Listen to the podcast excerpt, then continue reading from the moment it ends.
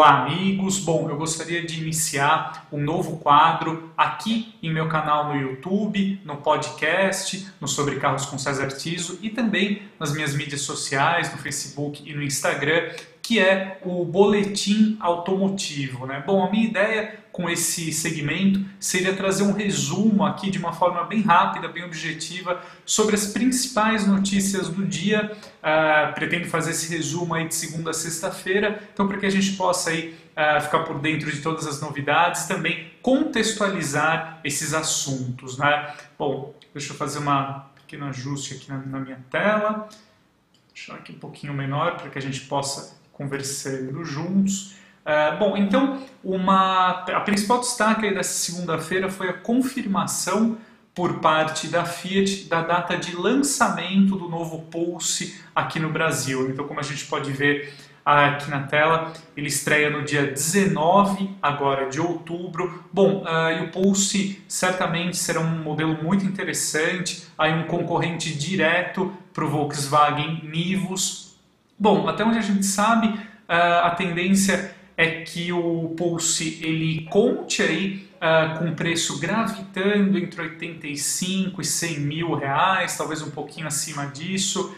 Uh, bom, a grande, o grande destaque do que, no quesito propulsão relacionado ao modelo é que ele vai estrear o motor 1.0 da família GSE aqui no Brasil. Então esse motor ele terá turbo, injeção direta, o sistema de comando de válvulas variável multi-air. Então ele promete aí alto nível de eficiência. Né? Bom, é, como eu disse aqui no texto, né, o pessoal da Quatro Rodas apurou que esse propulsor pode entregar até 130 cavalos e aí 20,4 kg força de força metro de torque. A tendência é que esse motor aí, se esses números aí de fato se comprovarem, né, ele se torne o motor 1.0 mais potente do Brasil e o torque aí bem interessante, no mesmo patamar do 1.0 TSI da Volkswagen, né? Em termos de preço, a tendência é que, bom, como também o pessoal da quatro rodas apurou, né, o Pulse pode contar com o motor 1.3 Firefly nas suas configurações de entrada, o que deverá trazer aí uh, preços competitivos para o modelo. Né? Eu já tinha feito uma outra análise uh, aqui no Auto também uh, sobre o posicionamento de mercado do Pulse eu acredito que esse carro ele deverá ser posicionado aí, se a gente pegar a versão topo de linha do Argo, por exemplo, de um hatch compacto, uh, mas abaixo de um SUV compacto. Então estou estimando aí, como eu já mencionei, entre 85, 100 mil, 110 mil reais. A gente uh, terá, é uh, provável que o Pulse conte também com uma versão manual, que deve trazer aí uh, um preço bem competitivo aí para o modelo. Né? Então é bem interessante, é um produto muito aguardado aqui para o mercado brasileiro, que em breve, no mês que vem, então a gente já vai conhecer. Né?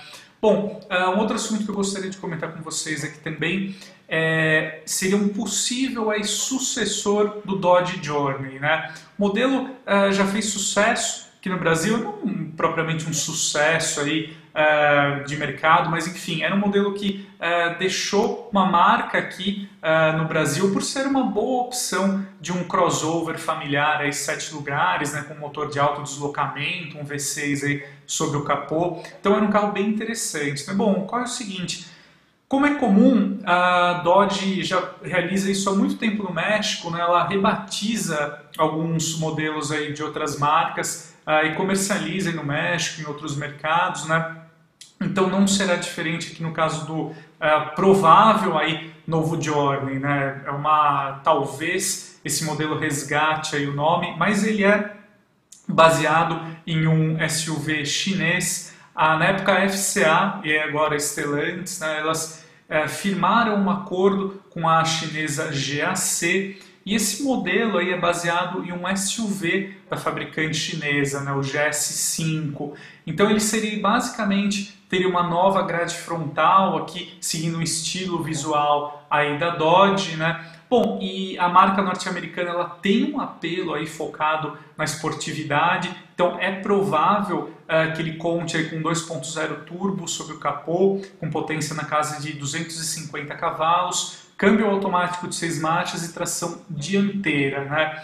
Bom, é fato que uh, esse carro será importado da China para o México, porque lá uh, no México a Dodge ainda continua atuante, né? ao contrário aqui do Brasil, que a marca praticamente já não tem mais nenhum carro zero quilômetro no seu portfólio. Então nos resta saber aí uh, qual seria a ideia da Stellantis, né? se ela vai é, voltar a operar a marca aqui no Brasil ou será um caso aí exclusivo para o México, né? mas de qualquer forma é interessante a gente acompanhar essa movimentação, já que o Journey foi vendido aqui no Brasil, é um modelo aí que é, de certa forma tem um legado aqui no país. Né?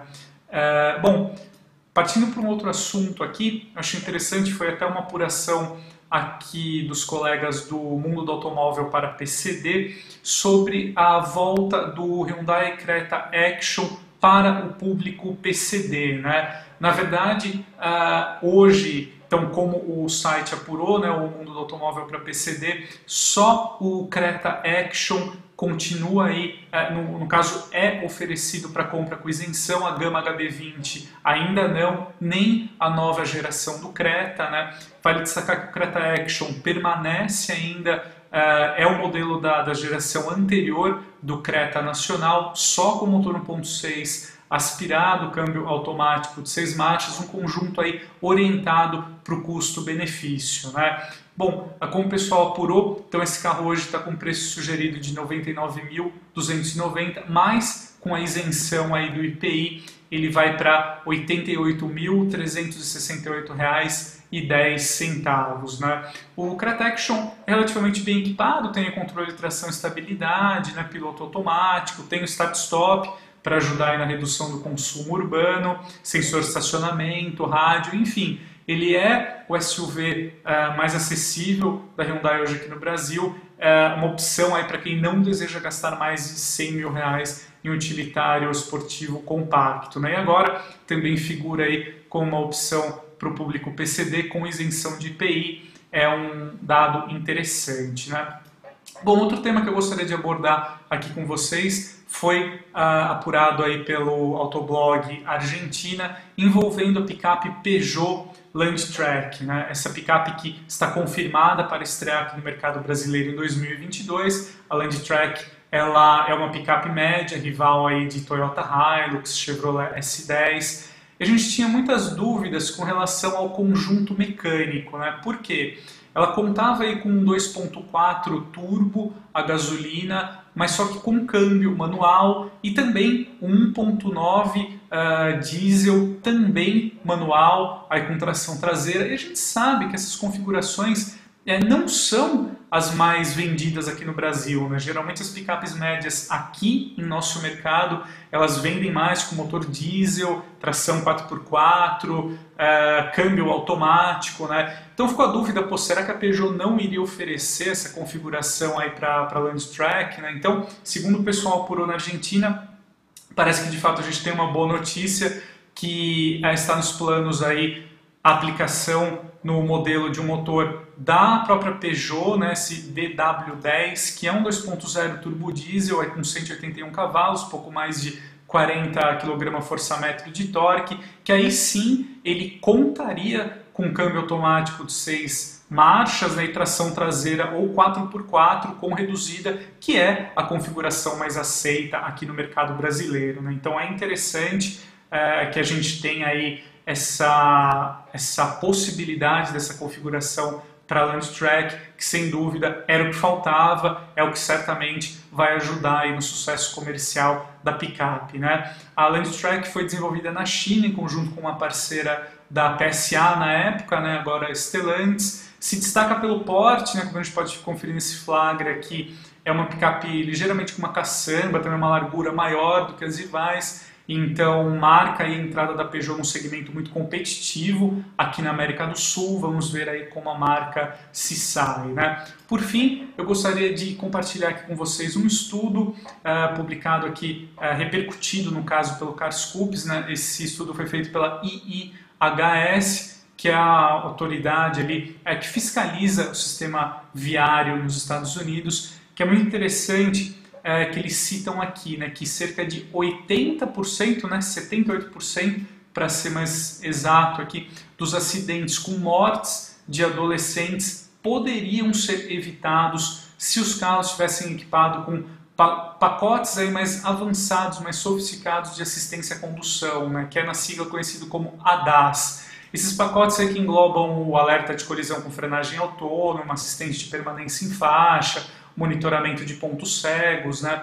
Então é interessante uh, a importância desses sistemas, principalmente para motoristas aí não tão experientes, né? No caso, essa pesquisa aqui aborda adolescentes, aí, adultos já no caso, né, com menos de 20 anos, mas que aí são novatos né, uh, no trânsito, novatos ao volante. Então, fica aí a mensagem de como a tecnologia pode ser importante aliada uh, para evitar mortes. Né? No caso, 78% né, seria algo aí uh, muito importante, muito relevante essas mortes poderiam ser evitadas aí graças à ajuda da tecnologia, né?